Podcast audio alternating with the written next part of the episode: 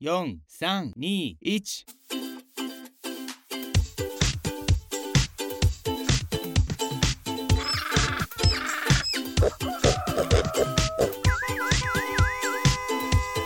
啊，不勉强了。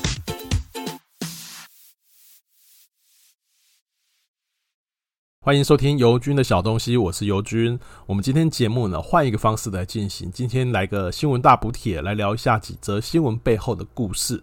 这些故事呢，有些是来自我的采访，然后有些是我读到了一些报道，还有一些呢是我个人的观察心得哦。上一集的小东西有聊到一个六百万的鹿角蕨，其实蛮巧合的，就是这个节目播出后没几天。今年的台南草植季，他拍出了一千万的鹿角蕨，那这到底是怎么回事呢？其实消息刚传出来的时候，其实有点混乱，搞不清楚到底是什么品种会拍出这个价格。那上周六呢，我特别去了一趟台南的草植季现场，想见一见这一千万的鹿角蕨到底是长什么样子。现场其实有蛮多形态很特殊的鹿角蕨，然后有一些也有一些泰国来的一些呃植物商哦，但真正拍出一千万的，并不是植物本身，而是植物的种子。但是你要说是种子，其实也不够精确哦。我们先来谈一下一些呃生物的小常识哦，小知识，就是鹿角蕨是蕨类。那蕨类是用什么繁殖呢？其实我们回想一下，就是呃生物课本里面都有提到，蕨类其实是用孢子繁殖。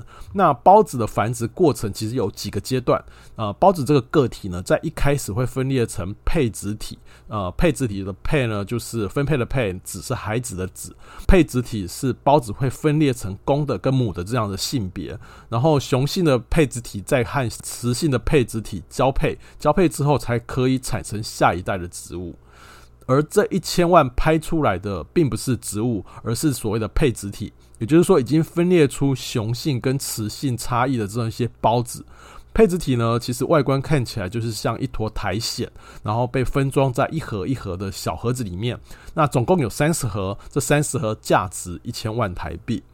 这些配子体的母株呢，其实就是金童鹿角蕨啊，就这个金童就是金童玉女的那个金童哦，它是印尼人在雨林里面发现的，在雨林里面野采找到了这个呃鹿角蕨，然后它的个头比较小，是所谓的这几年非常流行的侏儒鹿角蕨。据说呢，它是长在同一棵树上。呃，玉女的这个外观呢，是它孢子叶，就是它那个所谓的手手比较细长，那金童的手是比较短，然后会比较卷。目前的，玉女鹿角蕨它已经繁衍出好几代了，所以价格也比较便宜。但是说价格便宜呢，其实幼苗也要好几千块的。呃，至于金童的话呢，目前没有成功的大量繁殖这样子的案子，尤其在台湾是完完全全没有成功的例子哦。而且在台湾呢，金童的植株也不多。其实它这样的植株，其实大部分都在日本，因为日本喜欢这种小型的鹿角蕨。所以这三十盒的配植体呢，它值钱到底是值钱在什么地方呢？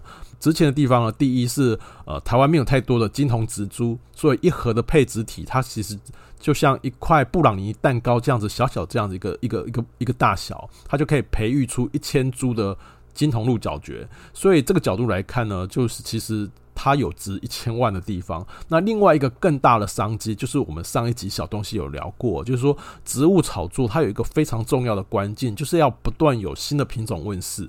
这三十盒的呃配子体，每一盒呢，据说可以成功的话，可以培养出一千株的植物。那这代表什么呢？这代表里面极有可能有变异种。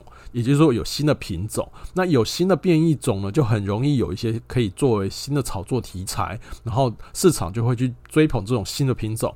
当然，你会说啊，变异种也有可能变歪掉啊。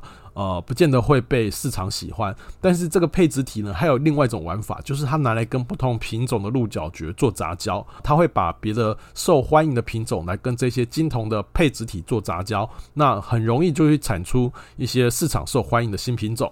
所以外人看起来哦，这是一个很疯狂的生意，但仔细去想，这些卖家的盘算其实，哎，好像还是有一些道理的。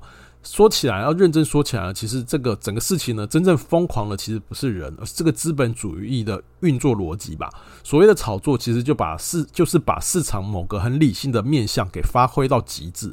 你看起来会觉得很荒唐，但是你仔细去想，又好像又很合理。这大概是各种炒作行为的一种共有的特色吧。那在草植记的现场，我还真的遇到去年六百万鹿角蕨的那位买主，他在自嘲，他在自嘲说自己现在已经过气了，因为现在已经有一千万的出来。不过他也强调，他强调说他是真人，不是假的，因为当时很多人怀疑这场交易是假的。实际上呢，上次拍出六百万的 Jenny 的这个鹿角蕨，我在会场上已经有看到一些幼苗在卖。那那个幼苗非常的小，小小的大概是比指甲小指的那个指甲还要小这样子的大小。那一株是差不多三万元台币。那另外补充一下，就是说所谓配植体这个东西哦，一般人是非常难养活的。但是对这些专业玩家来说呢，呃，所有的种植过程最难的是孢子，孢子要发成配植体这个过程是最难的。当孢子已经长成配植体之后呢，没有意外的话，这些专业玩家都可以有把握把这些配植体呃交配成功。一样也是植物哦，我们接下来聊一下大麻。前阵子呃最热门的新闻就是呃 Joeman 的大麻事件哦，因为他因为持有大麻然后被抓。呃，我当时也蹭了一下时事，在 IG 的 Reels 拍了一个小短片。那个小短片大意是说呢，以 Joeman 他持有的量，而且他又是初犯，这个事情理应该会被轻判。但是我们接着想问的是说，哎九 man 到底是怎么被顺藤摸瓜给抓到？那这个被抓到的过程，其实目前还不明朗。我曾经问过一位刑警哦，就是我拿一些都市传说去问他。这位刑警是专门在台北抓大麻的。我听过了一些都市传说，比如说警察会去看呃电费异常的地方去抓种大麻的人，因为大麻种在室内，它需要有植物灯。那植物灯它耗电量又很高，如果一个住宅平常没有人，水费也不高，但是电费却奇高的话，就会很容易被锁定。我我拿了这个都市传说去问这个刑警哦，那不过刑警是否认了这个都市传说。他说警察没有这么厉害，他哪里会知道哪户住宅他用电量会异常这样的事情哦？问还问了另外一个都市传说，因为我们都知道大麻花开花的时候味道会很重，那有一种都市传说是警察会闻味道，或者是带着警犬去抓种大麻的人。那这位刑警他也否认这样的说法，他说他们难道没事要一直在路上闻吗？而且很多室内种植的。呃，案子其实你在外面怎么闻也闻不到。那么到底警察是怎么抓到大麻呢？其实刑这位刑警他其实是说，他们当然有一套特殊的方法，但是他不可能告诉大家他们是怎么抓的。不过呢，我根据我一些采访的一些内容哦，我拼凑出来的推测的可能哦，其实。早年警察对大麻其实是非常不熟悉的，所以早年的确有可能靠上述的这些土法炼钢啊、瞎子摸象的方式去办案。但随着大麻在台湾越来越普及，以前抓到大麻呢，大多只能会抓药头跟消费者，就是这样两两层关系而已。现在大麻的种植呢，也开始组织化，一些帮派呢也开始介入这样子的生意，有开始有这种层层销售的倾向。因此呢，警方的办案技巧其实已经也慢慢在进化。如果说我们要追溯起来哦，大麻的查获量，其实在 COVID 的疫情期间是突然爆量。如果你去查当时的新闻哦，会发现这些被抓的人大多是所谓的大麻的种植者，也就是俗称的自耕农。会跑出这么多自耕农哦，是因为疫情期间它国境封锁，所有的毒品呢价格都高涨。那时候的大麻一克要高达两千元左右，现在好像也是差不多这个价钱哦，就是这个价钱是非常高，其实是已经比黄金还要贵。那有赚头的生意，其实就会有人做，那所以才会有这么多的自耕农跑出来做这样的生意。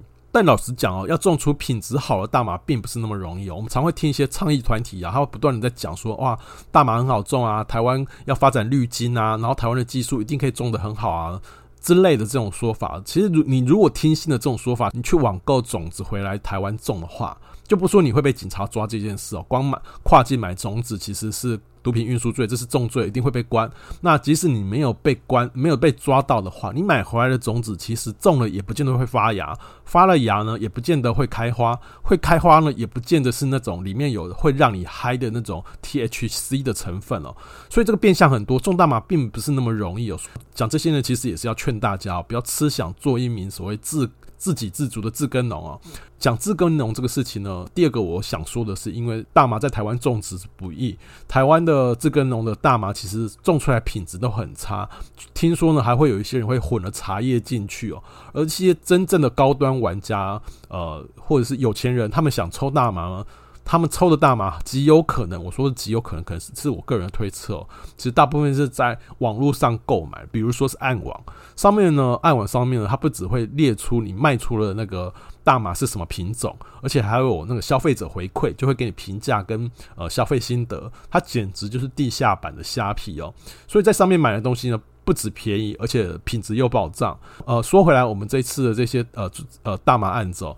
前阵子呢，比特币狂跌，还有国外的虚拟币交易中心发生问题之后，很多国家的单位、政府单位，他开始去追溯、追查这些虚拟币的金流的流通状况。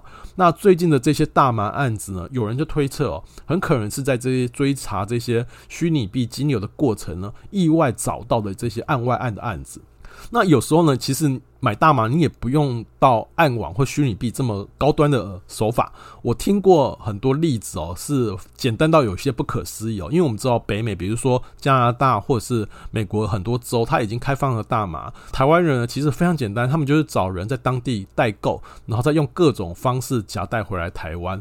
那这个其实是。法律风险很大，已经开始有人这样做，那一抓到一被抓到了，他就是其实重罪，他就是毒品运输罪，他就会是重罪，一定得关关个几年。那么呃，对我们一般人来讲，对我们这种没有使用大麻的一般人来讲，我们讲这么多大麻会不会被警方用引诱吸毒这样子查办呢？这是另外一则跟大麻有关的新闻，也蛮有趣的。就是我们之前讲到李金奇律师去法院申告马伊拉，马伊拉就是马斯克。呃，马斯克在电视上抽大麻，然后他呃，李金奇说他是在引诱他人犯罪。然后最近这个判决出来了，检察官认为说马斯克呢，大麻是取自合法的地区，他在呃媒体现场也没有教人卷烟或者是教人吸食的方式，所以不算是引诱。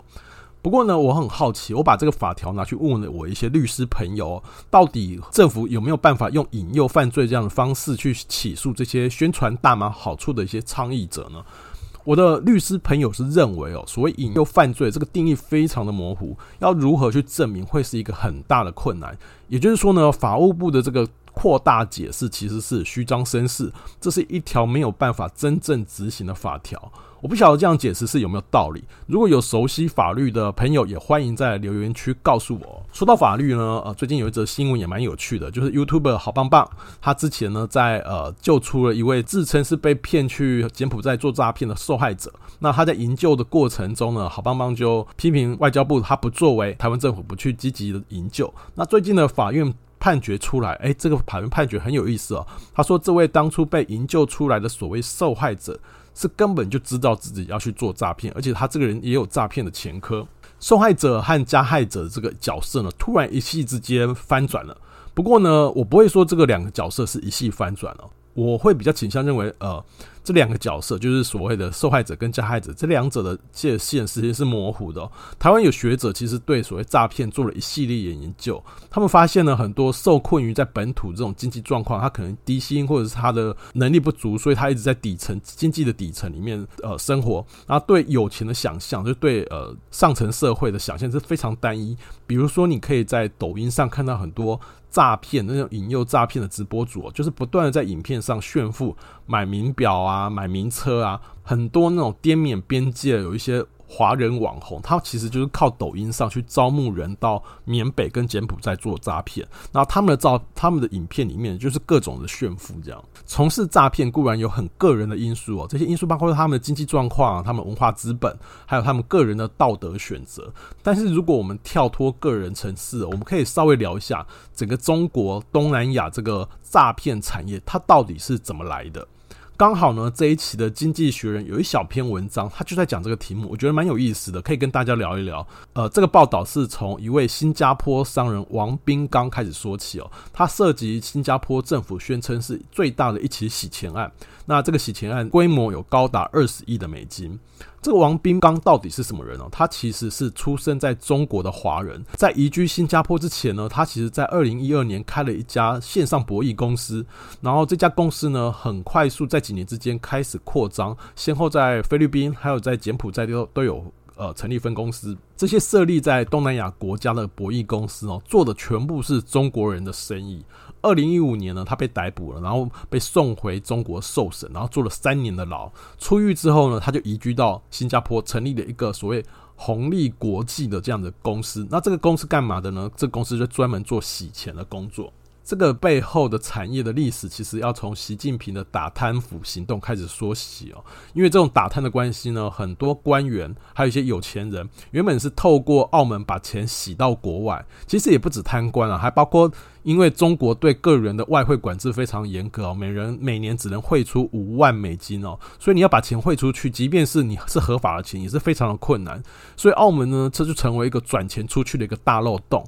呃，之后呢，呃，习近平政府也知道有这个漏洞，他开始整顿这个澳门赌业。于是呢，澳门赌业他们发展出另外一个形式，就是所谓线上博弈的方式。用线上博弈，就是用网络赌博这个方式呢，可以规避很多查缉的那种手段。呃，说到这里呢，我们先把经济学人放一边，岔题一下，我们拿出八卦杂志来对照一下。呃，香港的洗米华，这个是呃，在香港八卦杂志常常出现的一个赌场老板。就还有那个安以轩的老公陈陈荣炼吧，好像这个名字哦，在去年都被中国政府收押。他们的罪名呢，就是洗钱跟经营非法赌博。那这是什么意思呢？其实呢，在中国的本土是禁赌的。那澳门赌场一直是有一个灰色产业，就是赌场不断的有中间人去跟这些中国本土的富商去牵线。这牵线干嘛呢？牵线是找这些富商来。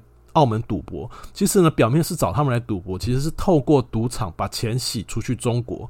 而习米华呢，跟那个安以轩的老公呢，他长期都在做这样子的工作。那景气好的时候，中国景气好的时候，或是管控不严的时候呢，其实就是大家一起发财，然后政府也是睁一只眼闭一只眼。那随着中国的经济越来越差，内部的管控越来越严厉的时候，这些人的行为就不被允许了。在此，我们再岔开去谈一下，端传媒去年有一篇报道，因为我之前有。付费，所以我有读到全文，但是后来没有付费，所以我只能靠记忆讲一下，不知道有没有记错。总之呢，澳门的赌场是相对于东南亚其他国家的赌场是比较有纪律的，他们会去稽查赌客的财务状况。也就是说，如果你信用不佳或者是欠太多债的话，是无法进入赌场的。那这些被澳门拒绝的赌客就会开始流往东南亚，他们的第一站其实就到菲律宾。后来的呃菲律宾的杜特地呢也开始管控赌场问题，所以这些没有本钱的赌徒呢就再流往下一站就是柬埔寨。所以你可以看到整个赌博产业里面呢，第一流第一流的客人其实是在澳门，那最差最差的一无所有的赌客其实就会流到柬埔寨。那后来柬埔寨。本来的赌场也是合法的，但是他受到中国的压力啊，也开始去管制这些赌场，然后去呃关闭这些赌场，然后这一些欠债，然后一无所有的一些赌徒要去哪里呢？地他们就没有地方可以去了，所以他们就就留在当地做诈骗，或者有些人就被继续卖往缅北更他的地方去做呃一些违法生意，那你说这些赌客是完全无辜吗？他当然不是完全无辜，但你会说他们是完全的十恶不赦吗？那又好像不至于，因为我们知道，就是赌博它本身是一种成瘾，就是你其实是生病了。所以说起来呢，这一群呢，其这一群呃亡命天涯的赌客呢，其实是既可怜又可悲的一群人。我们补充完了八卦杂志上的报道之后呢，有了八卦的滋润之后，我们再回到经济学人哦，这个诈骗产业链哦是如何跟线上博弈做结合的呢？呃，这些线上博弈公司呢，大多是。东南亚各地的帮派在经营，就是黑帮在经营。不管你是菲律宾呢，或者是柬埔寨呢，他们都是合法的公司。但是他们背后的这些经营者，其实大部分是帮派分子。但通常合法的公司呢，他们的形式是这样子：他们呃合法的公司的办公室是在一楼，但是另外一楼呢，其实有他们的姐妹公司。然后这个姐妹公司是专门在做诈骗的。那原本菲律宾跟柬埔寨政府呢，是为了税收，所以他们会有在特定的地方开放赌博。而这些呃地方的帮派呢，反而利用这种线上博弈的设备，开始做了各种非法生意，像是诈骗。所以，我们就可以看到这些帮派的分子，他们经营手法，就一方面他们在做毒品或者是诈骗这些非法生意，然后这些得来的脏钱呢，再透过他们的合法的线上博弈公司，再把钱洗出去。那这些赌场、这些呃诈骗的这些公司里面的人呢，几乎全部是中国人。那我们前面说到这个王斌刚这个案子呢，它特殊之处呢，就是这种黑钱的流窜，已经从中国、澳门，然后到菲律宾、柬埔寨、缅甸之后呢，现在新加坡也成了这个产业的一部分。因为新加坡的金融比较开放，然后投资的机会也很多，所以这一些非法的诈骗公司透过呃合法的线上博弈，把钱洗到新加坡，在新加坡成立资产公司，利用这些钱洗到新加坡，然后在新加坡做各种的资产投资。以上呢，这个大概就是经济学人对诈骗、洗钱还有线上博弈的一个东南亚的分析哦。我觉得蛮有趣的是，当我们在讲诈骗的时候，我们常常会局限在个人的处境。那其实这篇呃报道，它其实有把背后的整个结构跟脉络给呃理出来。我觉得这篇报道还蛮有趣的。那这些事情跟台湾有什么关系呢？嗯，我觉得好像也不能说没有关系哦。呃，我要先从蔡阿嘎拍的一个片，一部影片说起哦。那部影片很有趣哦。那部影片说嘉义有个都市传说，在路上看到一一二二这个车牌就要闪远一点。他在影片里没有说为什么，只是神神秘秘讲了这件事情。后来呢，其实就有媒体报道，这这些一一二二的车牌都是名车。而且都是富嘉义的富豪陈银柱所拥有。那么这个陈银柱到底是什么人呢？他最早其实是在嘉义做那种麻台，就是一种电赌博电玩，然后最后一路发展呢，做了很多的线上博弈，一度呢号称是全世界最大的下注的那种博弈网站。这个人呢，最早他其实有涉及什么军火走私啊、职棒签赌的这些案子。呃，马英九选举的时候，就马英九在选总统的时候，也曾经被一周刊做成封面，说他跑去这个嘉义会面这个全台最大的地下主。当然，你要说陈银柱到底是不是黑道，这可能你很难说他是或不是哦。地方的人都知道，说选举的时候他捐款的很阿莎力。呃，有一个有趣的传闻哦，就嘉义有一个小党的立委候选人，他去向陈银柱募那个政治捐款。呃，这这个募募款的过程其实都是合法的，但我们知道，在台湾现今的这种选举制度哦，小党候选人是很难当选立法委员，所以这个呃小党的候选人只是抱持一个姑且一试的心情，他想说去募个十几万就好了。那没想到陈英柱对这个候选人非常的欣赏，觉得他口才很好，然后觉得他是个人才。他即便知道说这个小党的候选人他其实当选无望，但是呢，他还是现场很阿萨里给了他一百万当助选经费。而这个陈银柱，这个银柱兄呢，他其实不只做政治的捐款之外，他在地方还做了很多社福工作，成立各种行善的基金会哦。我之前采访的呃受访者也告诉我，陈银柱在地方的势力很大。现在大家很好像很爱骂他是黑道，但真的到选举的时候呢，不管蓝绿的政治人物都会来跑来跟他打招呼。那他博弈产业呢，其实也一直做得非常小心哦，因为台湾也是禁赌的，所以他设了一些机制哦。比如说，防止呃来自台湾的 IP 下注，那也用了所谓第三方的支付系统去解决金流的问题。他的那个事业始终其实是踩在灰色的界限上，呃，检调其实一直盯他盯了很久。他二零二一年，他以洗钱罪跟赌博罪缓起诉处分哦。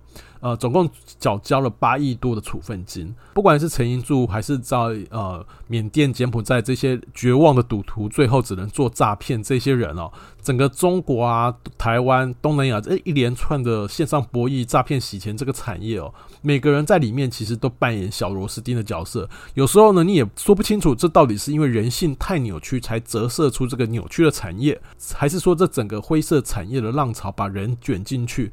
于是呢，人每个人在里。里面都有身不由己的时刻。最后一则新闻，我想聊一点比较轻松的。前阵子六人行的马修派瑞在家里的浴缸里被淹死，不晓得大家有没有这样的疑惑？为什么人会在浴缸里淹死？我查了一些资料才发现哦，这种死法好像并不会少见。我一开始想到的是，我好几年前的采访哦，就是在台东搞鬼案的李泰安一家。李泰安的妈妈其实就是在浴缸里被淹死的哦。他妈妈其实长期有精神上的问题，还有糖尿病。据说当时是洗澡的时候血糖不稳，然后他就昏倒在浴缸，然后就被淹死了。那不只是他哦，比如说歌手惠尼休斯顿，他也是，他因为呃喝酒又服用抗忧郁的药物，药效发作的时候呢，先是昏倒在浴缸，之后也是被淹死。当时的解剖报告是说呢，惠尼休斯顿服用的药剂量其实是跟过去差不多的，只是说他年纪已经大了，身体的耐受度可能变小，那再加上饮酒才会昏倒。那比较离奇的是说，他的女儿在二十七岁的时候也昏倒在浴室，然后之后也被淹死了。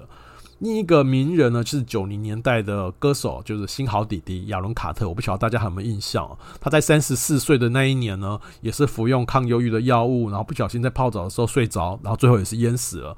那一样也是有个离奇的巧合，他的姐姐就是亚伦卡特的姐姐，在二十七岁的时候也是在浴缸里淹死。其实这两个姐弟都有毒品的问题。那我们前面讲到的惠尼休斯顿的母女，她们两个也是一样有毒品的问题。所以我们综合几个例子来看哦，一个人通常会因为疾病或者是曾经的毒瘾问题，它会导致你的心肺功能不佳。在如果说因为你心心肺功能不佳，然后在氧气略低的这种浴室空间里呢，它就很容易因为缺氧而产生暂时性的昏迷。那再加上如果说你有服用精神科的药物，又配了酒精，这两者交互作用，其实你就会更不容易醒来，于是就很容易因为泡澡泡一泡就在浴室里的浴缸里被淹死了。所以说起来呢，这其实也不是什么神秘的诅咒，其实纯粹就是你身体不好，然后浴室的氧气不足而已。以上呢，就是今天跟大家分享的几则新闻的小故事。不晓得你喜不喜欢这样的新方式？欢迎你留言告诉我，同时也留下五星好评。据说这可以影响我们节目的排名了，因为这个排名比较好的话，可以让更多人听到。那如果你喜欢今天的节目，也欢迎抖内我们。谢谢你今天的收听，我是尤军，这里是尤军的小东西，我们下次见，拜拜。